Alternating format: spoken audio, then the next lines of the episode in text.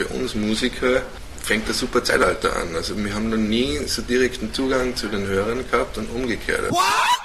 Two, one, two, three. Jetzt?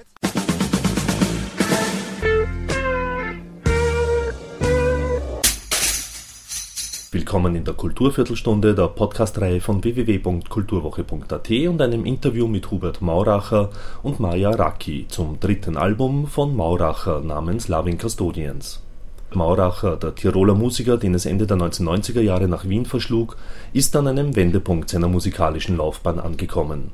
Und das war am Beginn des Interviews, das Robert Fischer mit dem Songwriter Mauracher und Sängerin Maja Raki führte, gleich das bestimmende Thema.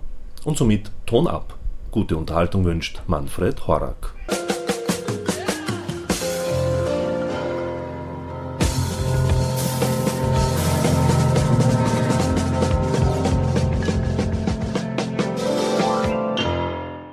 Eigentlich jetzt, also sagen wir so, das erste Album war für mich der erste Ausflug ähm, in die Elektronik. Und das hat mir auch ziemlich gut taugt, weil wir mit dem ganzen, mit der ganzen Materie mal Computer und selber produzieren auseinandergesetzt habe.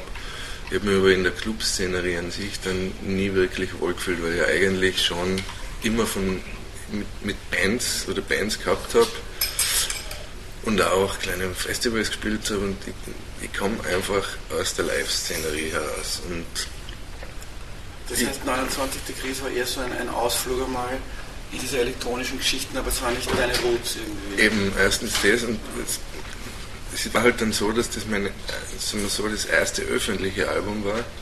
Dadurch hat mir jeder gleich Elektroniker hingestellt, das ist eh logisch, ja. klar. Und ich wollte das aber dann eigentlich nicht mehr und habe dann versucht, im beim zweiten Album einen Bruch herzustellen, dass da einfach schon die Leute merken, ha, da verändert sich was, das ist jetzt nicht mehr selber, sondern es geht mehr in Richtung Songs, es ist ein bisschen rockiger.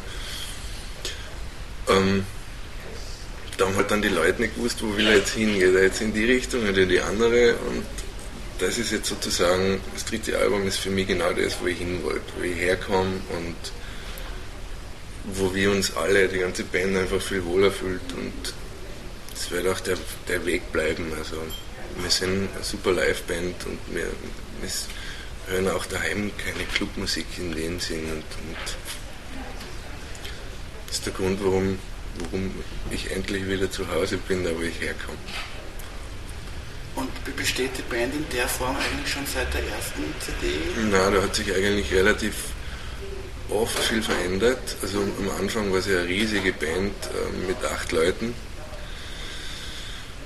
Ähm, die haben wir aber dann kleiner gemacht, auf fünf Personen, weil es einfach schwierig war, Location, Live genau, Live-Umsetzung und ähm, die Sänger haben laufend gewechselt, eben bis ich die Maya kennengelernt habe. Und ab dem Moment war eigentlich so die, die, die Band, so wie sie jetzt ist, am Fix, das war vor drei, vier Jahren, oder wann war das? Ja, 2003, glaube ich. Ja. Und wir sind mittlerweile extrem zusammengewachsen. Also ist, wir sind nicht nur Musiker, die gerne Musik machen, sondern einfach alles gute Freunde. Und es ist, mir war auch, gerade bei dem Album ist mir wichtig, dass man uns als Band wahrnimmt. Ich bin zwar der Kopf und ich schreibe die Songs, aber ich bin sozusagen der Kopf und die Band macht den Körper. Mhm. Und ja, es ist mir einfach wichtig, es ist niemand mehr austauschbar, was vorher schon der Fall war. Also es war mir wurscht, wenn der Gitarrist keine Zeit gehabt hat, dann habe ich halt einen anderen gebucht für den Gig. Jetzt ist das nicht mehr so, weil jeder seine Handschrift drinnen hat und mir das einfach auch wichtig war, dass wir als Band angeschaut werden. Mhm. Und kannst du, du ein bisschen was erzählen, wie du zur Musik gekommen bist und wie ihr euch dann kennengelernt habt? Ja, so ich komme eigentlich aus Kroatien und habe ich auch Musik gemacht und im äh, Schulchor gesungen, immer eigentlich gesungen. Bin nach Wien gekommen 2001 und mein Freund war eigentlich hinter dem Ganzen, hat gemeint, ich soll wieder singen und zufällig hat dann Ruby gefragt, ob ich irgendwelche Sängerin kann und so haben wir uns kennengelernt, genau. Aber es hat nicht geklappt am Anfang. es hat noch zwei Jahre gedauert, dass wir uns irgendwie das unsere Wege dann, ja, genau. Und jetzt ist ja, das war hauptsächlich da deshalb, weil das war ja noch beim ersten Album, das war ja sehr jazzig, elektronisch und die Maya hat schon eine sehr poppig, rockige Stimme, also sehr direkte und das hat dann einfach nicht so gut gepasst, aber dann eben ab dem zweiten Album, wo ich eh, wo das eh in einer anderen, in Mayas Richtung eigentlich gegangen ist, ja. war sie dann die perfekte Sängerin für uns. Mhm. Und bei der, bei der neuen CD, was war da für dich speziell der Fokus irgendwie oder was war da am wichtigsten? Das Wichtigste war mir, ähm, die Platte so zu produzieren, dass man die Band spürt im Hintergrund, dass das nicht sozusagen ein Ein-Mann-Projekt ist, sondern dass da schon eine ganze Band mitarbeitet. Das zweite war, ich bewusst wenig Elektronik verwendet, eben um das nochmal klarzustellen, dass ich. Das jetzt eine Band seid sozusagen. Eben, und dass ich schon, also ein bisschen Elektronik wird es immer geben, aber ich bin kein Elektroniker in dem Sinn und das wollte ich einfach nochmal mit dem Album zeigen einfach und ich glaube, das ist wichtig. Ähm, ja, und, und ich glaube, die größte Erfahrung, die wir alle gemacht haben, ist mal in einem anderen Studio das zu machen mit einem Produzenten, also mal den, das Ruder sozusagen abgeben und jemanden objektiv vertrauen, dass der das schon so macht, wie es passt. Und hat das auf Anhieb geklappt? Also wir haben uns alle auf Anhieb gut verstanden. Wir waren am Anfang schon ein bisschen verschreckt, weil er hat schon, also vom Demo her ziemlich viel ausgemistet. Also der hat das braucht man nicht und das braucht man nicht, was soll das, was soll das? Und, ähm, ist man mal ein bisschen geschreckt am Anfang. Na klar, man muss da auch vertrauen und loslassen. Also wir haben sehr viel auch Sachen einfach besprochen und ausdiskutiert und haben einfach mal geschaut. Wichtig war uns, dass logischerweise uns gefällt. Gleichzeitig haben wir aber auch nicht versucht, jetzt unbedingt unseren Kopf durchzusetzen, weil sonst brauchen wir nicht zu einem anderen Produzenten gehen, weil sonst ja. können wir es gleich wieder selber machen. Mhm. Und es waren Vorschläge, die wir dann eben nicht verwendet haben, wo wir gesagt haben, na, es tut uns leid, wir hören es einfach anders. Oder umgekehrt, dass er einen Vorschlag gebracht hat, wo wir gesagt haben, alle, hey, super, genial. Und für das Album war der Mario Thaler sicher der Richtige für uns. Mhm. Also es war einfach eine super Erfahrung, da objektiv nochmal jemanden drüber zu lassen einfach Vertrauen zu dem haben. Und wie lange habt ihr das aufgenommen? Wie lange hat es gedauert? Ähm, wir haben insgesamt 22 Studiotage gehabt, was ja für uns einfach viel zu wenig war. Also wir hätten, eigentlich hätten wir das Doppelte mhm. braucht. Aber mit Mischen Mit Mischen. Mit Mischen ja, und, und das ist halt die Erfahrung, die wir jetzt mitnehmen fürs nächste Album, fürs vierte Album. Da ist einfach Priorität die Zeit. Also wir werden sicher nur in ein Studio gehen, wo das leistbar ist. Mhm. Ähm, ja, also das Wichtigste ist die Zeit, dass wir einfach in Ruhe arbeiten können. Wir haben zwar schon, Songs sind gestanden, das war alles fertig, aber trotzdem war es Stress. Die, die Zeit ausgegangen?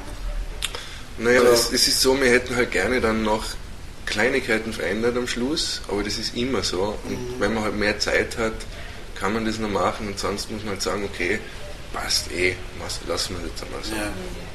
Ist es so ein bisschen die, äh, die Veränderung, wenn man, wenn man noch ein, ein, ein Musiker ist, der, der noch nicht jetzt, was weiß ich, so, also der noch in den Startlöchern steht, dass man da bei den ersten Produktionen irgendwie ewig lang herumfeilen kann, weil, weil irgendwie man hat noch nicht einen Vertrag oder so und man, man kann das irgendwie selber machen und wenn man einen Vertrag hat und man, dann gibt es einfach diese Deadlines, dass es dann irgendwie enger wird? Oder?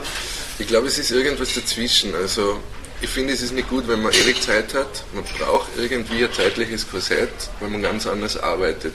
Ich habe ja mit, mit Mario Dalla über das gesprochen. Ich habe gesagt, hey Mario, das nächste Mal müssen wir irgendwie schauen, dass wir mehr Zeit haben. Und sagt er, ja, ist schon möglich, aber die Erfahrung, was er gemacht hat mit Bands, ist einfach, je mehr Zeitdruck das ist, umso klarer arbeitet man. Und es mhm. hat schon auch was. Also irgendwas dazwischen ist es. Mhm.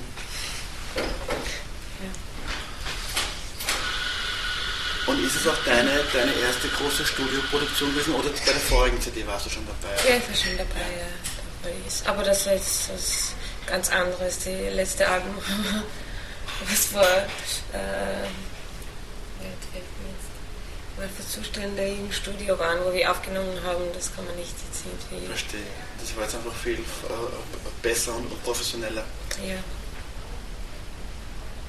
Und nicht mehr so, aber eigentlich total vergessen, dass wir die Stimme nicht bei Mario aufgenommen haben. Ja, stimmt. Also die Vocals Die haben Stimmen wir haben wir nicht bei Mario aufgenommen. Ah, nein, wo habt ihr die aufgenommen? überall. Also wir waren einmal in, also teils bei mir im Proberaum sogar und teils haben wir in Niederösterreich bei so einem alten Jagdhof, der ist unbenutzt, haben wir jetzt Freunde gemietet. Waren wir einfach ein paar Tage draußen, haben unser Ruhe gehabt, haben wir da Vocals aufgenommen und ja, eigentlich hauptsächlich in, die, in diesen zwei Orten. Wir haben uns echt Zeit lassen, Ja. weil das wäre sich nie ausgegangen im Studio mit dem Budget, was wir gehabt haben. Und äh, macht man das dann im Studio so, dass man quasi eine, eine, eine, eine Stimme hat, um, um die man herum das aufbaut und die dann nachher ersetzt wird? Genau. Ja, also es das wird ein quasi Pilot. Die, genau, haben wir eine Demo-Version Genau. und die, die brauchen die Musiker. dann. Genau. Manchmal, haben wir auch, manchmal habe ich auch dann live im Studio gesungen von denen, weil es hat sich ein bisschen was verändert und Ja. die, die Demo-Version hat dann nicht gepasst. So. So, ich war schon dann dabei, auch im Studio, Ja. Im ganzen Prozess war ich dabei. Aber Ja. Das ist wichtig. ja, es war eh wichtig natürlich. Und der Titel des Albums, das ist irgendwie so ein witziger Titel, finde ich. Lieb. Er ist witzig und ich habe auch eine, eine nette Idee gefunden. Also es ist jetzt zwei Jahre her, wo das letzte Album rausgekommen ist. Länger sogar ein bisschen. Und das, das Album an sich war eigentlich in einem Jahr fertig. Wir haben aber ein ganzes Jahr Wartezeiten gehabt. Also wir haben schon ein halbes Jahr gewartet, bis wir erst den Studiotermin gekriegt haben. Das stelle ich mir irrsinnig mühsam vor, wenn ich Musiker wäre. Es ist extrem und Du hast schon alles fertig und dann, dann ist es fertig und dann musst du wieder warten auf die Veröffentlichung. Oder? Extrem. Und Schlimme ist, man ist so in dem drinnen, dass man nichts Neues machen kann in dem halben Jahr. Und also man stagniert, da passiert das irgendwie so eine Pattstellung dann und man fängt dann schon zweifeln an oder die Sache mal hinterfragen, ist das schon gut, was wir da gemacht haben, weil man hat ja kein Feedback nach von Ja, außen. sicher. ähm, Je länger es dauert, desto mehr grübelt man wahrscheinlich. Eben, Sind die Tracks und- wirklich gut genug? Ja. und man wird unsicher und irgendwie kommt dann der gute Glaube und dann sagt man, ja sicher, das passt schon und irgendwie so symbolisch haben wir dann gesagt, brauchen wir Beschützer für das ganze. Projekt, dass das, dass, dass das jetzt nicht, dass das alles noch gut ausgeht, trotz Wartezeiten oder Ja. keine Ahnung. Also, und das sind dann die Loving Custodians, die jeder irgendwie hat im Leben, sage Ja. ich einmal. Jeder auf seine Weise. Die Schutzengel so auf der Art. So. Schutzengel mag ich nicht. Das, deshalb sind es bei mir die Hirsch. Das ist ja, der Hirsch ist ja symbolisch, mythologisch ein Schutztier und deshalb, Verstehe. Jetzt weiß ich, warum auch der Hirsch aber in Fotos dabei ist. genau. Das sind die Custodians bei uns. Na, und jetzt muss ich gleich weiterfragen, dass das Bild, das hat das Bild auch eine besondere Bedeutung, weil bei euch ist ja wahrscheinlich nichts so zufällig. Ähm, nein, ich habe das Bild beim Freund gesehen, ähm, als Bildschirmhintergrund. Mhm. Und ich habe einfach sofort gewusst, das ist das Albumfoto, weil es die Mystik, die das Thema einfach hat, Loving Custodians, für mich einfach widerspiegelt und ich finde, es passt auch zu dem Düsteren, was das Album an sich hat, von den Songs her, von der Stimmung her perfekt. Und das hat immer gemeinsam ein Freund von uns gemacht im, beim Nationalpark und es ist Hat einfach gepasst. es hat einfach, es war ein aufgelegter Elfer, sage ich mal. Ich habe das auch irrsinnig äh, nett gefunden in der Presseinfo, wo du über die einzelnen Lieder schreibst, Mhm. irgendwie, weil das halt auch irgendwie selten ist, dass es ein Künstler erklärt und das ist eigentlich sehr interessant, wenn man ein bisschen weiß, dass halt das über das ist und das. Und jetzt wollte ich noch äh, fragen, ob du noch einmal vielleicht kurz die Geschichte erzählen könntest von den Rosary Girls. Ja. Das habe ich so witzig gefunden. Ähm, das war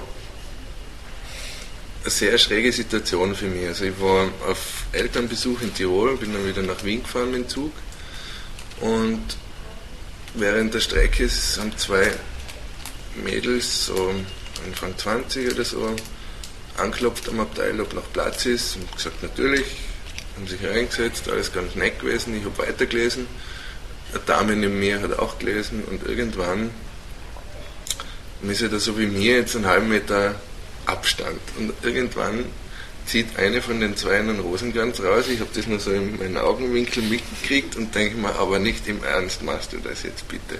Jetzt haben sie im Ernst einen kompletten Rosenkranz so halblaut gebetet. Also man hat es einfach zu gut gehört und das dauert ja ewig. Das dauert eine Dreiviertelstunde, geht es immer gleich dahin und ich habe nicht mehr lesen können und gar nichts. Und ich fahre am liebsten die Züge in die offenen Abteile. Ja, das, das, war mir eine Ehre, äh, eine Lehre.